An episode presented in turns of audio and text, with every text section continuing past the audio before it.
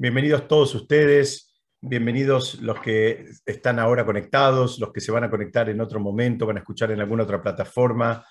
Eh, hoy vamos a estudiar, eh, dada la cercanía, estamos a más o menos 10 días de Rosh Hashanah, vamos a estudiar todos temas que tienen que ver con Rosh Hashanah, que tienen que ver, son, son, las cosas que se estudian, ¿no?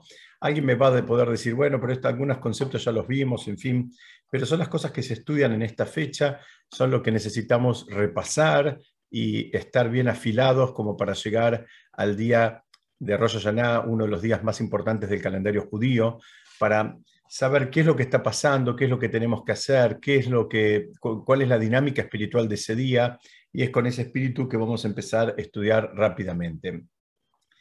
Este shiur también fue preparado, eh, Ishmat, Moshe Haim Ben Naomi, Ayala Bat em, eh, Haya que sea también Lelunish Matam y también que sirva para refugiar de todas las personas eh, que la están necesitando en este momento. Si quieren, si alguno de ustedes tiene algún conocido o algo que esté enfermo, piensen en el nombre de él en este momento y compartimos también el mérito del estudio con, con esas personas.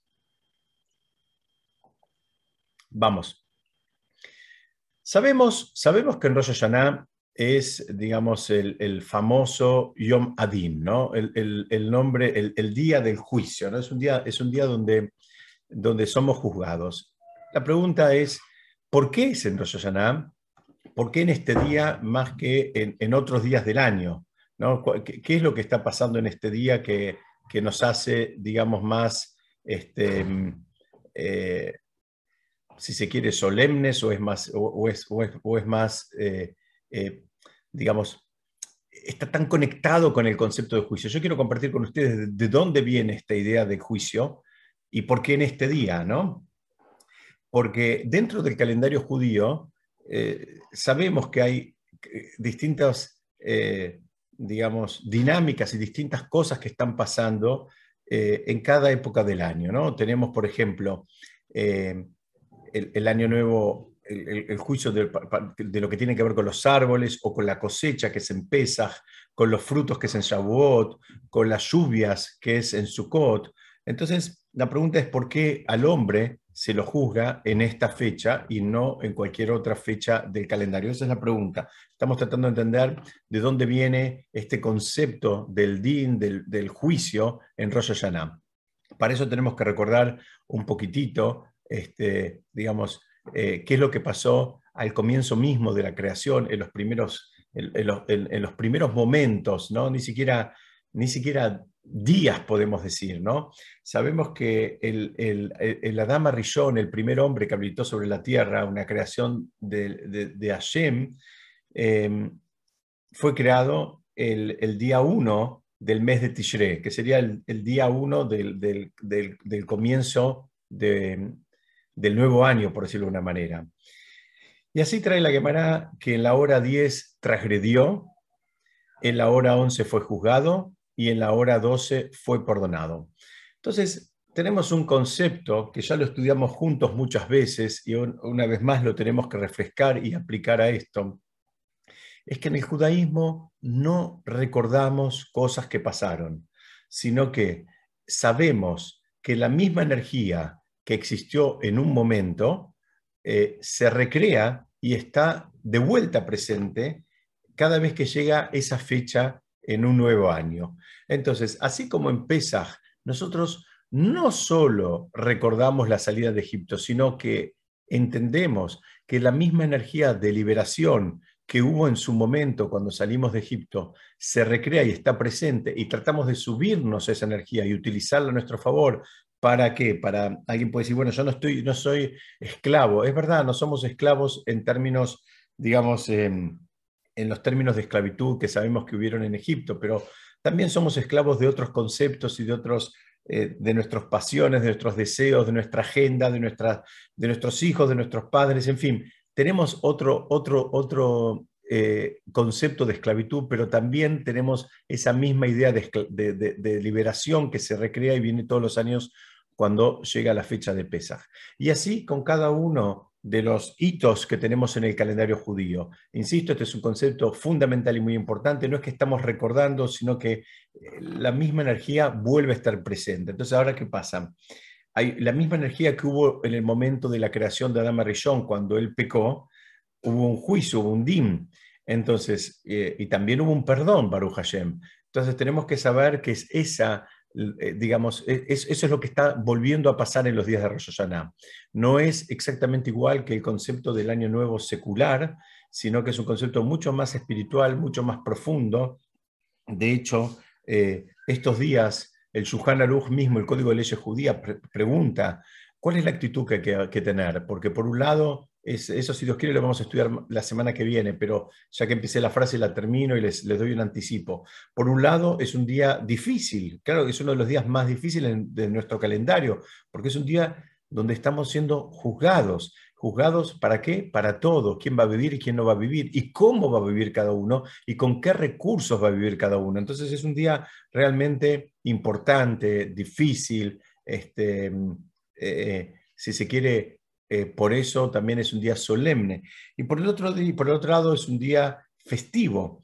¿Por qué? Porque una vez más, el mismo perdón que hubo al principio está presente ahora y además estamos también en, en, una, en una atmósfera festiva, compartimos en familia, nos deseamos eh, cosas lindas, en fin. Entonces, ahí el Yuhan Aruch dice que la actitud que hay que tener es una mezcla de las dos cosas, ¿no? Una mezcla de, si se quiere, de preocupación, de solemnidad, entendiendo la importancia de este día por un lado, y por otro lado, una dosis de alegría y de regocijo, estando confiados en que eh, saldremos airosos, saldremos victoriosos de, de este juicio. Entonces, este es un poquito, digamos, una primera eh, aproximación para entender qué es lo, de dónde viene este concepto del Yom Adin. El Yom Adin viene porque justamente el, mismísimo Adama Rishon fue juzgado en un día como, como Hashanah, entonces ese fue un día donde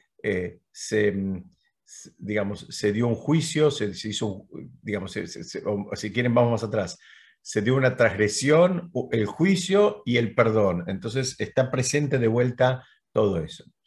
Vamos a avanzar. Hay una figura que trae la Torá.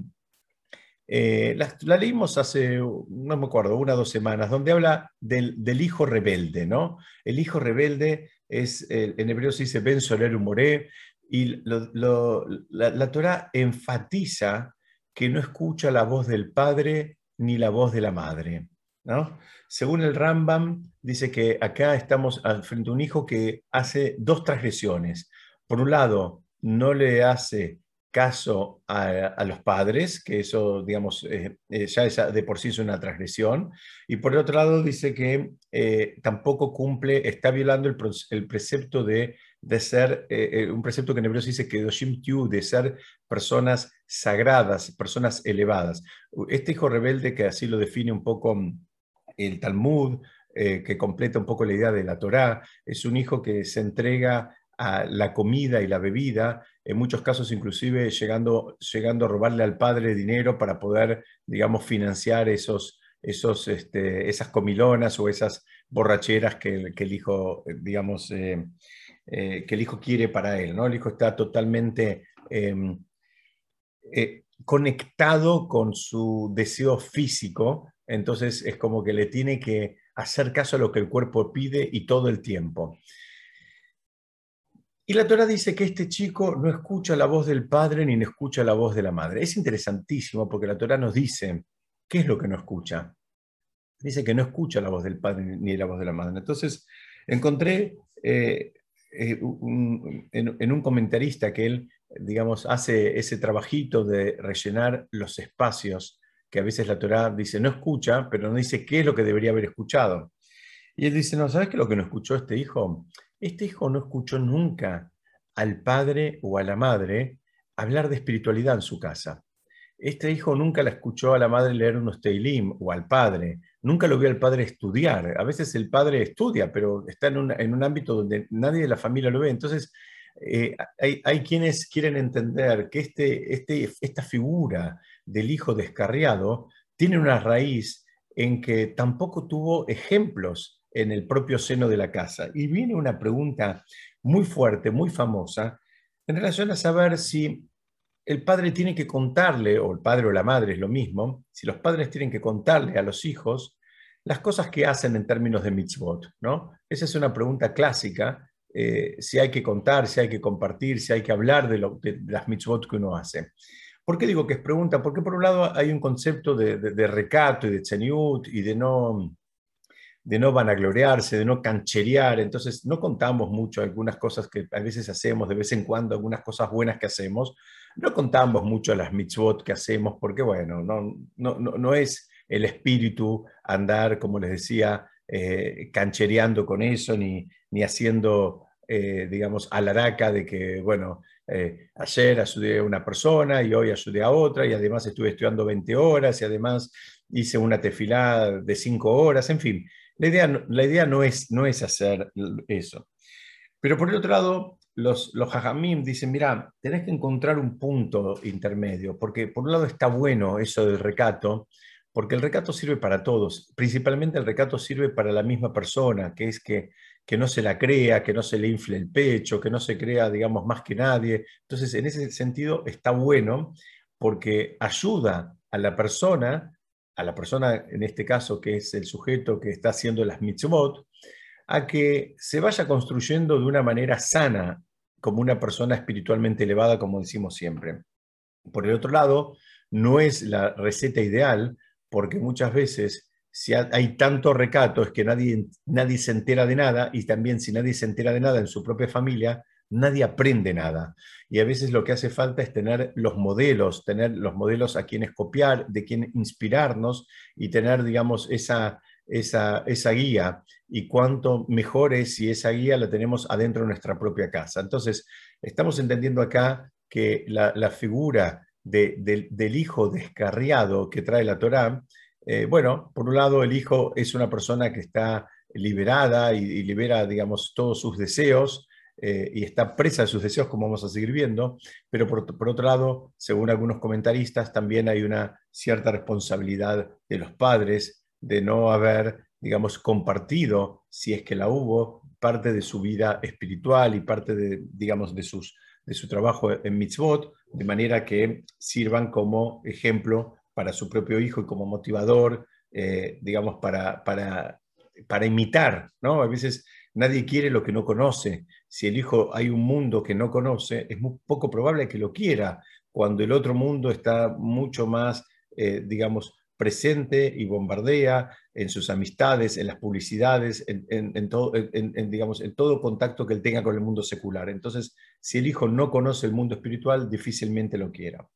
Vamos a avanzar y vemos que, eh, digamos, todo este tema del hijo descarriado, de, este hijo que, según alguna opinión en el Talmud, nunca existió, hay alguna opinión que dice que sí, que una vez vio una tumba eh, iba por el camino y vio una tumba que decía que ahí estaba enterrado un hijo eh, descarriado. Pero la pregunta es, ustedes saben que el tribunal rabínico le decretaba la muerte a este hijo. El mismo padre lo llevaba a un tribunal rabínico cuando este, este chico estaba absolutamente eh, descarriado, como decía, y entonces lo único que hacía era juntar o robar plata para comprar comida y bebida, emborracharse y actuar con, con esa actitud glotona.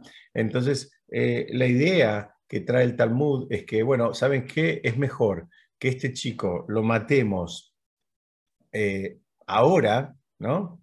Eh, antes, de que, antes de que sea más grave, ¿no? Porque la pregunta es, ¿por qué el tribunal lo mataba si todavía no había hecho nada? Lo único que había hecho era comido, y bebido, todavía no, no, no había, digamos, no, no, habíamos visto algo, digamos, que sea pasible de la, pena de muerte. Entonces, esa es la pregunta que traen los jajamim y esa es la pregunta que trae el Talmud de eh, cómo es que funciona esto, por qué, por qué se apuran, si se quiere, ¿no? ¿Por qué ahora quieren ser tan, tan, eficientes? Entonces, lo que tenemos que entender acá es que el Talmud entendió y los jajamim entendieron que estábamos frente a una persona que ya no tiene esperanzas de hacer teshuvah. Para cualquier otro contexto decimos que siempre hay tiempo, que la persona se puede arrepentir, que puede volver, que puede, digamos, eh, recibiendo las motivaciones correctas, puede actuar de otra manera. Ahora el Talmud viene y me dice, mira, acá no tenemos chances, no tenemos esperanzas eh, de que este chico eh, se, encamine en una vida, digamos, eh, si se quiere, espiritualmente correcta. Y la pregunta es, ¿por qué? Porque en este caso decimos que ya no tenemos esperanzas. Entonces, vamos a ver qué dice que ya no escucha. Esto es lo que está hablando acá. Está hablando de que esta, esta persona, este chico ya no escucha. Lo que entendemos acá es que cuando ya no escucha, no hay chances de que vuelva. Una persona que está cerrada a, digamos, a recibir información, motivación, reprimenda, eh, digamos, y que se entrega absolutamente a los deseos de la vista, ¿no? Como veníamos diciendo, a la comida, a, la, bebida. Eh, por un lado, sigue estando presente la pregunta, porque una persona que es un renegado, que dice que Hashem no existe, que nunca existió y que no hay ningún Dios y nunca hubo ni habrá, ni etcétera, etcétera, no se lo mata. Y acá en esta figura, estamos tratando de entender qué pasa acá, sí se lo mataba, digamos, de, chico, aunque sea teóricamente, como, como, les dije, el Talmud discute si existió alguna vez o no, pero eh, por lo menos existió para que aprendamos algo y existió en términos de estudio. Entonces, eh, digamos, ¿qué pasó acá? Dicen que lo que lo termina de condenar a este chico es una combinación de sus actitudes con más que no escucha. O sea, se entrega la comida a la bebida y además no escucha. Y ahí el rey Shlomo, el hombre más sabio que existió sobre la tierra, nos da una pista. Y él dice así, dice, Musar Rab la Asob Orah, Soneto Jajotiumat. Dice, por un lado está mal el que abandona el camino, pero por el otro lado dice, el que odia la reprimenda, ese morirá. ¿Qué significa? Dice, digamos, acá sería como dos niveles y, dos eh, eh, conceptos em, que corren paralelos. Por un lado está el que abandona el camino.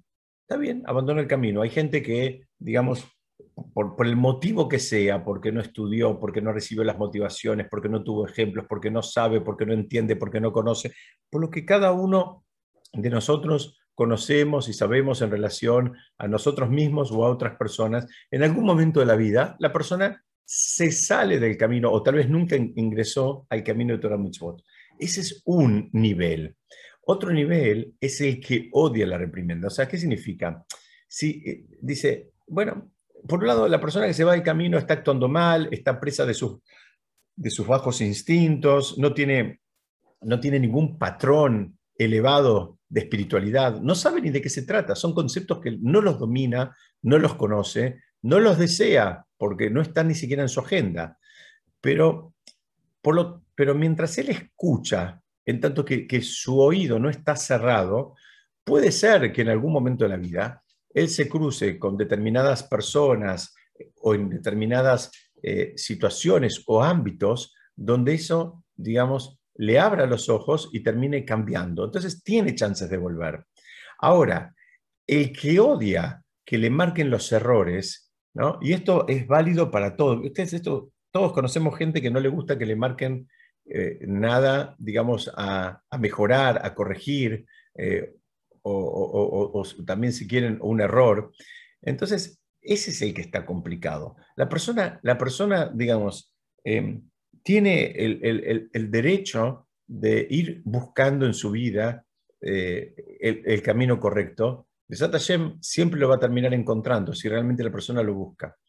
Pero si la persona está cerrada a escuchar y está cerrada a escuchar cuando alguien le marque que algo está mal, dice, el rey Shlomo dice, ese morirá. ¿Qué significa morir? ¿Se acuerdan que estudiamos ya? No, piensen que se va a morir eh, físicamente o no necesariamente físicamente. Morir a lo que dice es que está desconectado, es un término espiritual, que está esa persona no tiene chances, ¿se acuerdan la definición de vida y muerte de acuerdo a la Torá? La definición de vida y muerte no es la vida y muerte clínica necesariamente, sino es eh, el vivo es el que está conectado espiritualmente y el muerto es el que está desconectado espiritualmente. Eh, siempre decimos que hay personas que, que, compran, venden, se van de vacaciones, disfrutan mucho del mundo, eh, los ves, como se dice en castellano, colitos y, vivitos y coleando, y eso no significa que estén vivos en términos espirituales. Esas personas, en tanto y en cuanto están desconectadas de la fuente de vida, que es justamente Hashem y la Torá, esas personas espiritualmente se las considera como que están muertas. Y a eso se refiere este pasuk cuando dice que el que odia la reprimenda morirá. ¿Por qué? Porque no tiene, no, tiene cómo, no tiene cómo engancharse, no tiene cómo eh, eh, conectarse, no tiene cómo crecer, porque en algún momento le van a tener que marcar algo y él odia eso, no quiere saber nada con eso. Entonces, está, está, está realmente complicado. Entonces, si avanzamos un poquito, vemos vemos que hay un trabajo del oído. Yo lo puse ahí justamente en el, flyer de la invitación. Y el trabajo del oído es justamente escuchar. Ese es el trabajo del oído. El, oído tiene que estar, digamos, haciendo su trabajo para el cual fue diseñado y creado, que es escuchar, no cerrarse. Entonces, primer concepto importante. Parecería que uno puede elegir cuando escuche y cuando no. Y la realidad de las cosas es que sí, es verdad, podés elegir y hay veces que no tenés que escuchar. ¿Sabés cuándo no tenés que escuchar? Cuando te, viene a hacer, te vienen a contar la sonarrá, te vienen a contar chismes, te vienen a contar cosas que, digamos, la verdad es mejor no enterarse porque ni siquiera sabes si es verdad. En fin, hay un mundo de alajot que tienen que ver con eso. En esos casos está bien que cierres tus oídos, pero en el resto de los casos tenés que tener los oídos eh, funcionando, porque para eso fueron creados, no para, no, para, digamos, apagarlos. Si quieren, vamos a ver, déjenme compartir con ustedes una, un, concepto de la ¿no? Por ejemplo, una persona que se accidenta y se cae de un techo, ¿no? Está, está, arreglando un techo en un segundo piso de una casa y se cae, necesita curarse de todos los miembros que se rompió, ¿no? Si se lastimó, tiene que, eh, digamos, curarse todo. ¿Qué significa esto? Que el que transgredió con todo el cuerpo, hay un versículo en el profeta Ishayá que dice, eh, en hebreo dice, Lo que está diciendo el profeta es, eh, digamos, abran un poco, presten atención, abran sus oídos y, vengan a mí. ¿no? El profeta está diciendo, acérquense a mí, que soy, digamos, el, el portavoz de alguna manera de, de la Torá, escuchen y, va, y sus almas van a vivir.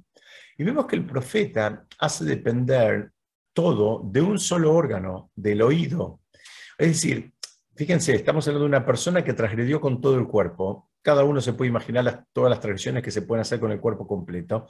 Y el profeta no está invocando a los demás sentidos, está invocando al oído.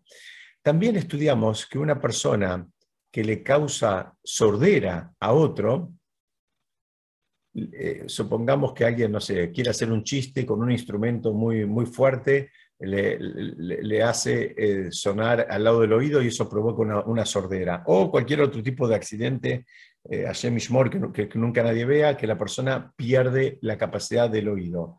Dice, a ustedes saben que Baba en el Tratado del Talmud, Baba establece que el que le causa sordera al otro, lo tiene que pagar por destrucción total. ¿Qué significa? Eh, ¿Se acuerdan, de acuerdo a la Torá, cómo es la, forma de pagar por este tipo de daños? Entonces, se comparaba, por ejemplo, si una persona le, eh, le provocó la sordera a otra, que vamos a suponer tiene 40 años. Entonces, ¿cómo es el sistema de la Torá? Dice, bueno, se toma una persona de 40 años digamos, con características similares a este que ahora quedó sordo, y se evalúa si fuese a venderse como esclavo, en una época que, existía esa figura de la, gente vendiéndose como esclavo, había un mercado de compra y venta de esclavos, entonces si este fuera a venderse como esclavo, ¿cuánto valdría esa persona, digamos, con la capacidad de escuchar digamos, eh, funcionando y cuánto vale ahora que esa capacidad la perdió. Y esa es la diferencia, es lo que tenía que indemnizar el que le causó ahora la sordera a esta persona. ¿Se entiende? Entonces, vemos que el sentido del oído eh, eh, era, era tan grave que no se hace esa cuenta, ¿no? El que causa que se el que le hizo perder el sentido del oído al otro, no se hace esa cuenta y se paga la diferencia, sino que se lo paga lo que llama por destrucción total. ¿Cuánto vale esta persona si se quiere vender escuchando en el mercado, digamos, de esclavos? Es decir, contra otras cosas, haríamos esta cuenta y calcularíamos las diferencias. Si, si Hasu Shalom, alguien, no sé, le provoca que al otro eh, pierda un miembro, pierda una mano, por ejemplo, entonces se evaluaba cuánto valía una persona de sus mismas características con las dos manos y una con una sola y pagaba la diferencia. En el caso de alguien que provoca sordera, lo tenía que pagar por destrucción total, o sea, lo tenía que pagar completo. La pregunta es, ¿por qué? Y vemos que el sentido del oído es muy importante porque el sentido del oído, además de proveer el equilibrio al cuerpo, y, no solo al cuerpo, sino también a la mente, es lo que nos conecta. Muchos podrían pensar que la vista es lo que más nos conecta con el mundo exterior. Los jajamí me entendieron que el oído es lo que más nos conecta con el mundo exterior. El oído es lo que más nos ayuda a crecer. ¿no? la capacidad de poder escuchar es una capacidad que tiene que ver con el aprendizaje. Entonces, eh, vemos que además fue el oído el que escuchó la revelación en el monte Sinaí, cuando Hashem se reveló y nos, nos dio a través de Moshe la Torá, el, el, sentido por excelencia que recibió esa revelación fue el oído. Y ahora, ¿qué pasa? La persona está dejando de usar los oídos, ¿no? Digamos que, que, por un lado, eh, en, en, el relato eh, es, como que fueron muy importantes y ahora la persona no, los quiere usar para, para, lo que, para lo que fueron diseñados. Permítame, permítame avanzar un poco y vemos que también eh, hay un versículo eh, en Breshit, cuando Hashem lo reta a Adama Rishon por el pecado, digamos, original con la serpiente que todos recuerdan, le dice, Kishamata el colistteja, por cuanto que escuchaste la voz de tu esposa. ¿no? Acá también, Hashem mismo hace depender el problema de haber escuchado algo que no debería haber escuchado, ¿no? y le da, le, da el motivo directamente. Eh, y con eso se configuró la primera transgresión de la historia. Esa fue la primera vez que alguien pecó en la historia de la humanidad y al mismo tiempo es la raíz de todas las transgresiones que van a venir después. Es decir, los jajamí me entienden que el oído, digamos, tiene una función. Y la función del oído no es solo es escuchar al prójimo, no solo es escuchar, ah, digamos, conectarse con el prójimo, sino también escuchar los mandatos espirituales. Es algo que escuchamos ya en el monte Sinaí, porque todos, todas nuestras Neyamot por lo menos estuvieron presentes.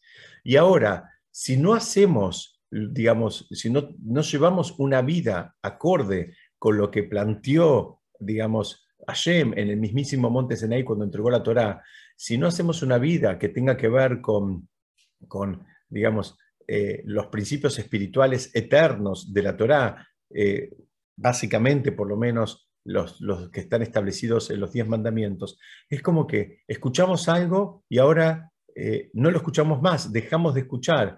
Entonces, es por eso que todos los años, en la misma fecha, los hijos de ese primer hombre que somos nosotros, que no escuchó, o, mejor dicho, que no, no utilizó el sentido del oído, ¿no? el sentido de la, capacidad de escuchar, no lo utilizó de manera correcta, y ahora tenemos una vez más de corregir ese error original. La pregunta es cómo, cómo lo podemos corregir. Y, la respuesta es muy linda porque es justamente escuchando el shofar. El trabajo espiritual de Rosh Hashanah es básicamente escuchar el shofar.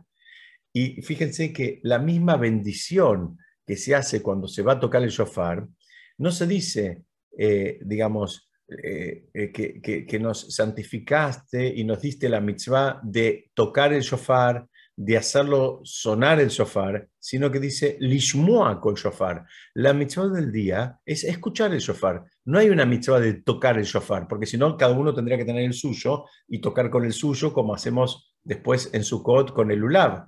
Pero acá no hay una mitzvah que cada uno tenga. La mitzvah es escuchar el shofar, no tocar el shofar.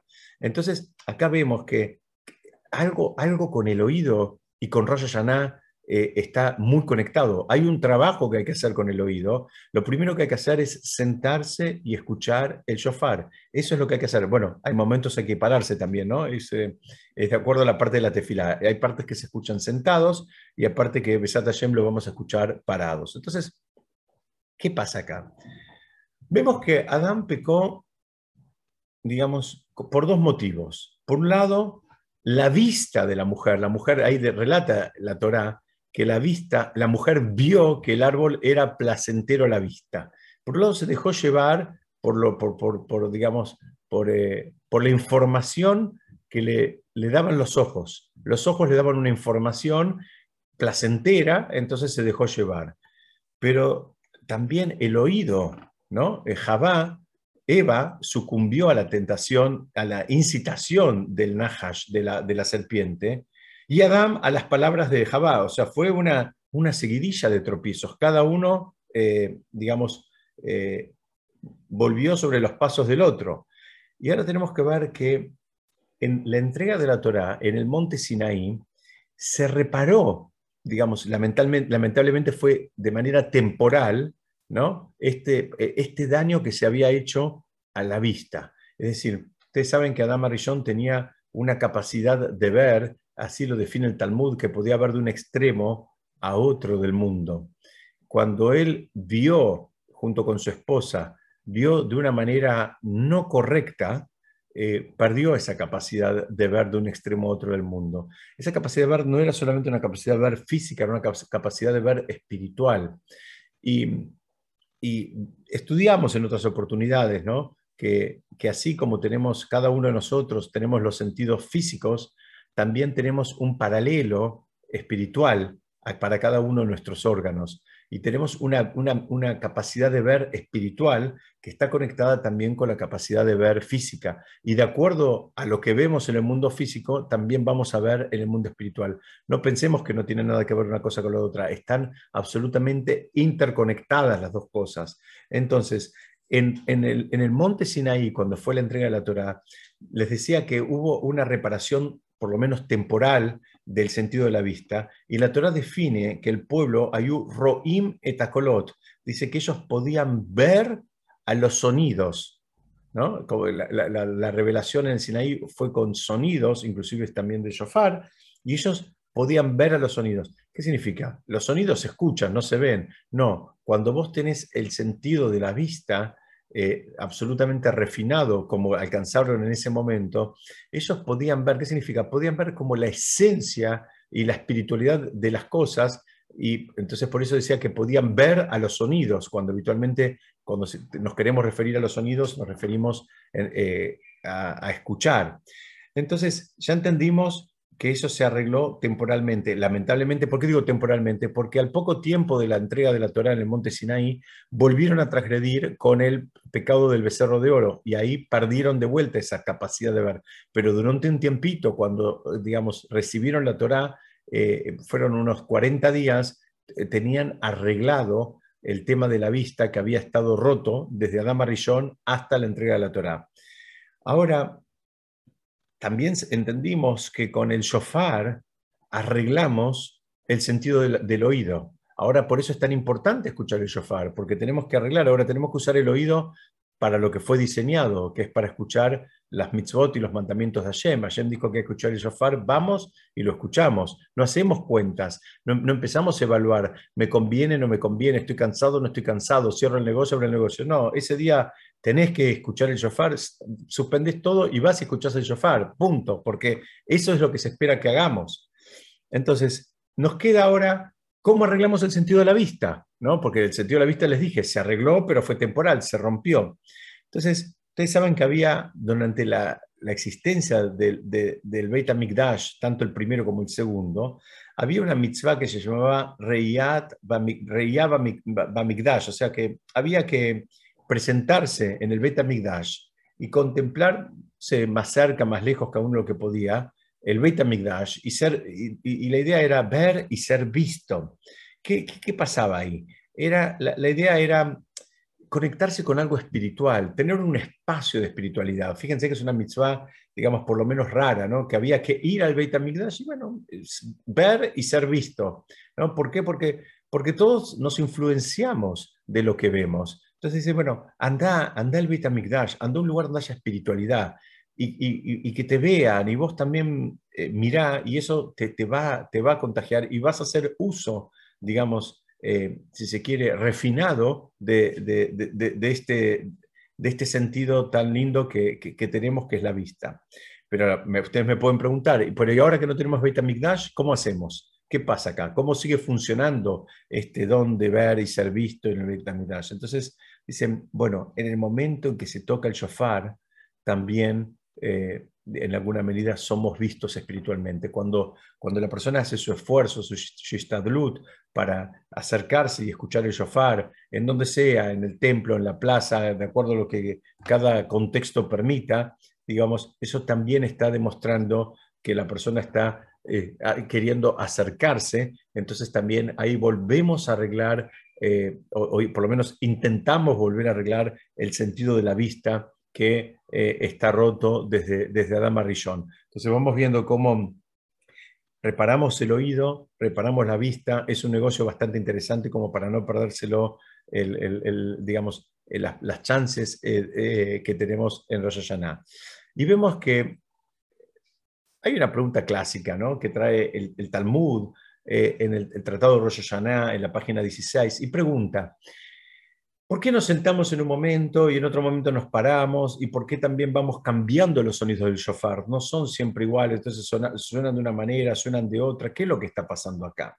Y Rashi, el comentarista clásico del Talmud, dice ahí mismo, dice, mira, la idea de eso es eh, eh, justamente para marear al Satán, para marearlo, para confundirlo, digamos, de manera que no nos puede acusar. Ustedes saben que venimos estudiando hoy, por lo menos que es un día de juicio, y el Satán lo que está haciendo es, funciona como un ángel acusador, digamos, eh, él, está tratando de, eh, digamos, de que no, de que no, de que no, pase, de que no pasemos el juicio. ¿Estamos bien? ¿Me están escuchando?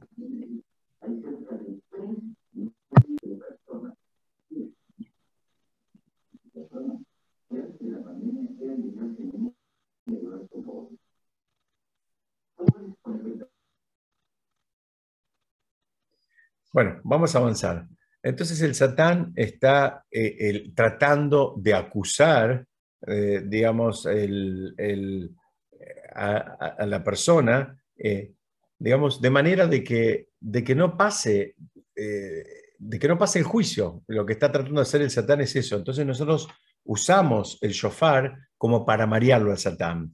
Cuando ve que tocamos y volvemos a tocar, y cuando ve nuestro amor por la mitzvah, lo confunde, una primera forma es lo confunde y le tapa la boca y no lo deja acusar. Cuando ve toda la gente que deja sus actividades y se organiza, y los mayores, y los jóvenes, y los bebés, y los chicos, y van y vienen, y la persona que está en la casa se organiza para que alguien venga a tocarle el sofá a la casa. En fin, cuando ve todo ese cariño por la mitzvah, el mismo Satán no entiende nada y dice, eso le tapa la boca. Eso por un lado. Por otro lado, pregunta ahí mismo el Talmud, ¿qué significa esto de, en hebreo se dice learbev et a Satán, marearlo al Satán? ¿Por qué no dice directamente para cerrarle la boca al Satán?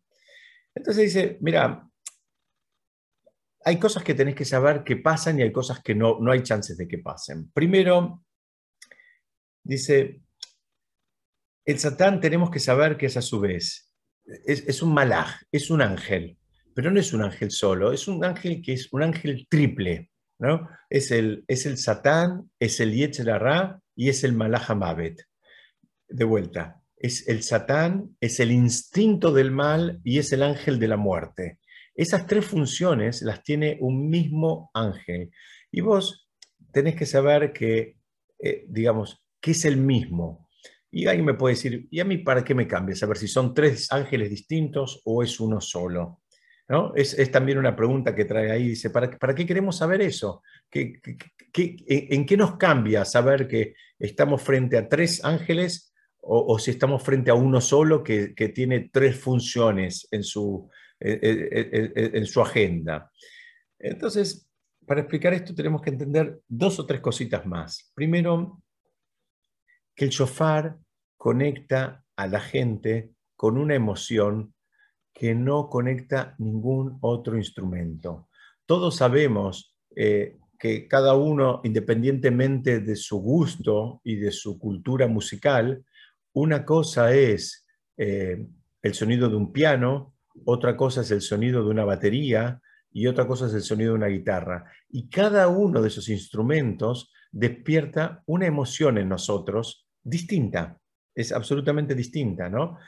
Eh, dice, bueno, el shofar es un instrumento, por llamarlo de una manera, que sirve, eh, por un lado, para espantar al Yetzerará, ¿no? Que, que, tanto nos molesta durante todo el tiempo, y por el otro lado, sirve para motivar a la Neyamá. Es un instrumento que tiene una conexión directa con el alma no, no necesariamente con el cuerpo. Por eso puede ser que al gusto de cada uno de nosotros nos, nos, parezca más bonito o menos bonito el sonido del shofar. Eso, la verdad, no tiene ninguna importancia, porque el sonido del shofar tiene un impacto eh, exclusivamente espiritual y básicamente lo que está pasando es que la Neyamá, el alma de la persona, sí escucha y tiene placer de este tipo de sonido, que es el sonido del, del shofar. Entonces, eh, hay una pregunta que todavía no contesté, que es ¿para qué me sirve saber que son tres en uno?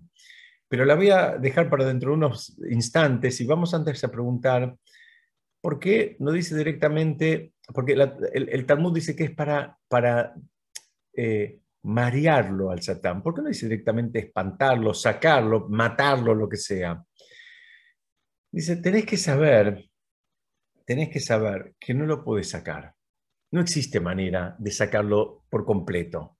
A todos nos gustaría, pero es parte del esquema con el que Hashem pensó el mundo. Lo pensó de una manera donde este, e, e, este trabajito eh, va a estar presente y, vamos a tener que convivir con él. En el mejor de los casos, le podemos bajar el volumen, lo podemos apagar un poco, apagar temporalmente, pero no existe pensar que, bueno, ¿sabes qué? Lo vas a poder sacar por completo, lo vas a poder arrancar de raíz y ahora, ¿sabes qué? Voy a estar tranquilo y no va a haber nada que me moleste. Creo que esa es una fantasía que todos tenemos en decir, bueno, tal vez yo voy a estudiar Torah en algún momento cuando tenga eh, determinado dinero en el banco y tenga mis, mis, actividades este, eh, totalmente controladas o esté retirado o esté así, ¿sabes qué? No existe eso. Cuando tengas todo eso van a aparecer otras cosas que te van a sacar, digamos, de, de, de la agenda espiritual, que pueden ser las más tontas, las más mundanas, desde un partido de fútbol hasta la visita de un plomero, en fin, no, no pienses que existe eso. Entonces el Talmud aclara y dice, no, no, hay, no hay manera. Lo máximo que puedes hacer es engañarlo un poco, eludirlo un poco, marearlo un poco, pero tenés que saber que vas a tener que convivir con él como convivimos desde el primer día que llegamos a este mundo y hasta el último día que vamos a estar acá. Y eh, vamos ahora sí a tratar de contestar por qué, para qué me sirve saber que son tres en uno. Y esto lo explican, dice, mira, si, si alguien, eh, digamos, tiene que hacer un negocio o interactuar con alguien, vamos a pensar que es, que es un ladrón de poca monta, ¿no? un arrebatador de, billeteras o de celulares en la calle. Bueno, alguien se puede preparar para enfrentar a alguien que es alguien así. Bueno, sabemos que es arrebatador o es ladrón, entonces tendré mis precauciones. Pero si vos te encontrás con otro y te dicen, mira, este es un asesino es alguien que ya tiene en su haber unas cuantas muertes, es un eh, sicario o lo que se te ocurra, seguramente vos vas a tener otras precauciones cuando tengas que interactuar con una persona así, porque vas a entender la gravedad de, digamos, de, del riesgo que está presente en esa interacción que estás por tener. Dice, tenés que saber que son tres malajim y tenés que saber, eh, perdón, que es un malaj que tiene tres funciones, que es el mismo, eh, primero porque así como no te preparas de la misma manera para interactuar con un ladroncito que con un asesino, de la misma manera tenés que saber digamos, cómo, cómo defenderte de este, de este malaj, de este, de, este ángel, cuya misión es justamente sacarte a vos del mundo espiritual. Vos tenés que saber qué es lo que él quiere y con qué herramientas él está actuando para poder mínimamente intentar digamos, ensayar una defensa. Si vos no sabés contra quién estás peleando, ya estás dando una ventaja muy grande. Si la persona no sabe los riesgos de esa pelea, también está dando una ventaja muy grande. Y entonces acá estás sabiendo, fíjate que este, este, este malaj no es cualquiera, es el malaj Mavet, es el, ángel de la muerte también. Entonces, si este, este ángel tiene la fuerza, inclusive, de, de, matarte, eh, y estamos hablando de vuelta, no una muerte física necesariamente, estamos hablando de la muerte espiritual que explicamos hace un ratito. Este, este ángel tiene la fuerza de, sacarte. Vamos a ver cómo funciona. Fíjense cómo dice el Talmud. El Talmud dice que eh, se cumplen eh, eh, en tres etapas. Dice, este, este malaje, este ángel viene, que su trabajo es hacer esto, viene y te incita entonces, en modo Yetzerará, en modo instinto del mal, te incita a que hagas algo que no está bien, ¿no? O, mejor dicho, también puede ser a que, a que no hagas algo que está bien. Puede funcionar para las dos cosas. Te, molesta este malaj y te dice, mira, no hagas una mitzvah o te dice, hace una transgresión. Eso es el trabajo de él. Te hace la cabeza te motiva, te dice lo bien que te vas a sentir, lo poco grave que es lo que vas a hacer, en fin, te va, te va llevando, te va, digamos, molestando, provocando, te va eh, despertando la necesidad, la curiosidad, eh, digamos, algo bien eh, básico para que vos hagas lo que tenga que ver con su programa. Segundo paso, dice, sube y acusa. Entonces, ¿qué es lo que hace este malaj? Ahora va al Shamaim, va al cielo y te acusa. El mismo que hasta hace un minuto te convenció de que hagas una transgresión o que no hagas una mitzvah, cualquiera esta sea, el mismo que te convenció que no prendas las velas de Shabbat, te va a decir, no, pero ¿para qué las querés prender? Si en definitiva no las prendes siempre, entonces ¿qué sentido tiene que las prendas hoy? Y empieza a trabajarte la cabeza. Después, una vez que consiguió lo que deseaba, que era que no prenda las velas de Shabbat, por darle un ejemplo cualquiera, Dice, ahora sube al Shamaim y este mismo malaj, este muchacho, eh, va y te acusa frente, a, frente a Shem y te dice, mira, acá está esta persona que hoy tenía la posibilidad de prender las velas de Shabbat y no las prendió. Y por último, dice el Talmud, recibe permiso y toma la Neyamá. Y acá los, los comentaristas preguntan, dicen, faltaría como un paso, ¿no? Porque si en un momento dice que sube y, acusa, debería haber dicho, eh, baja eh,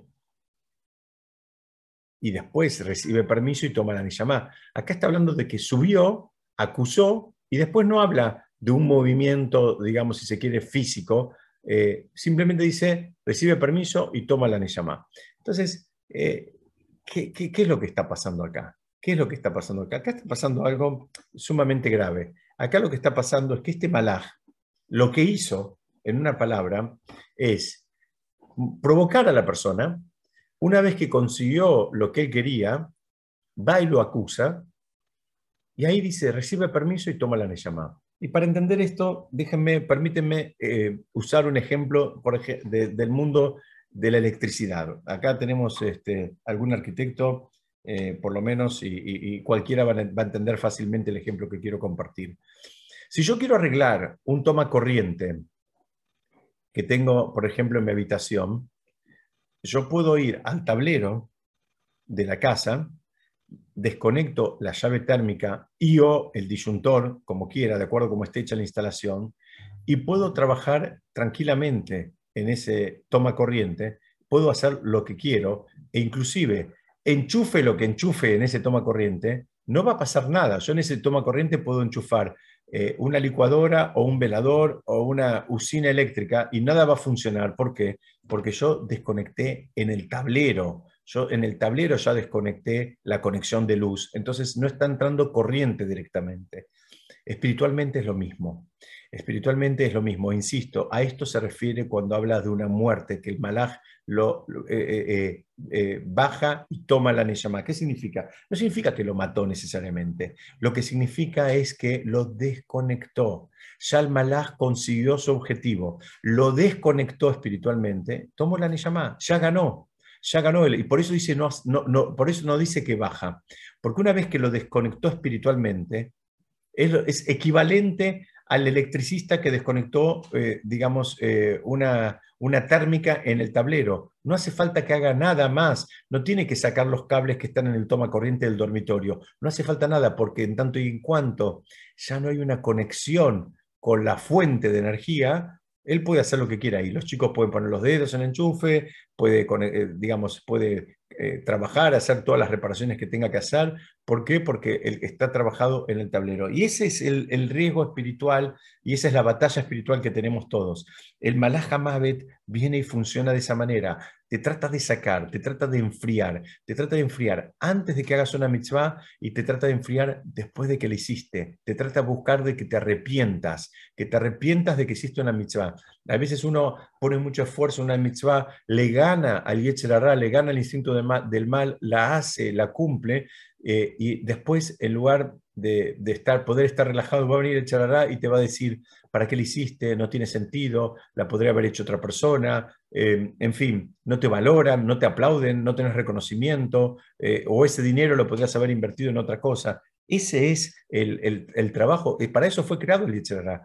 Y nosotros lo que tenemos que saber es por lo menos cómo trabaja él para saber cómo enfrentarlo, porque si no sabemos cómo enfrentarlo, nos va a pasar una y otra vez que vamos a tratar de hacer una mitzvah muchas veces nos va a ganar el Yitzhara, otras veces le ganaremos nosotros, pero ni bien terminemos de hacer la mitzvah, o al otro día, o a la semana, o al mes, el Yitzhara vuelve y trata de que, ¿sabes qué? De que te arrepientas de esa mitzvah que hiciste. Entonces ahí, si Hasu Shalom, si Dios nos permita, nos arrepentimos, perdimos dos cosas.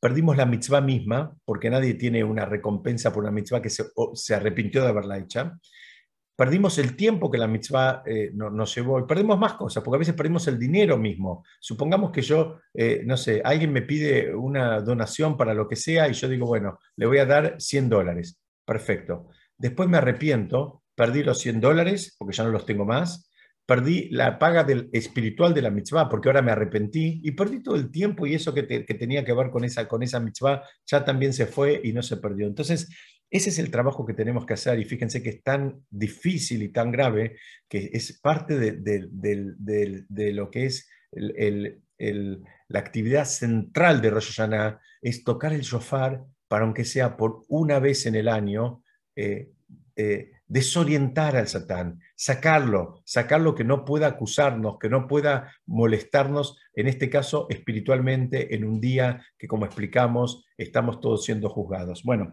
yo hasta acá quería compartir con ustedes. Eh, todavía no nos deseamos cosas lindas para Rosh Hashanah porque tenemos el encuentro la semana que viene, donde vamos a seguir viendo todos temas que tienen que ver con Rosh Hashanah, pero creo que entendimos cuáles son los trabajos espirituales, las reparaciones que podemos hacer en términos de, daños que tenemos en nuestros sentidos, si se quiere, espirituales y lamentablemente también materiales. Son básicamente dos grandes reparaciones que las podemos hacer al mismo tiempo, la reparación del sentido de la vista, la reparación del sentido del oído, cuando Besat Hashem estemos en unos 10 días más o menos, eh, cada uno en el lugar que haya elegido, escuchando el shofar, como, como establece la Torah. Yo les quiero agradecer a todos por haber estudiado juntos.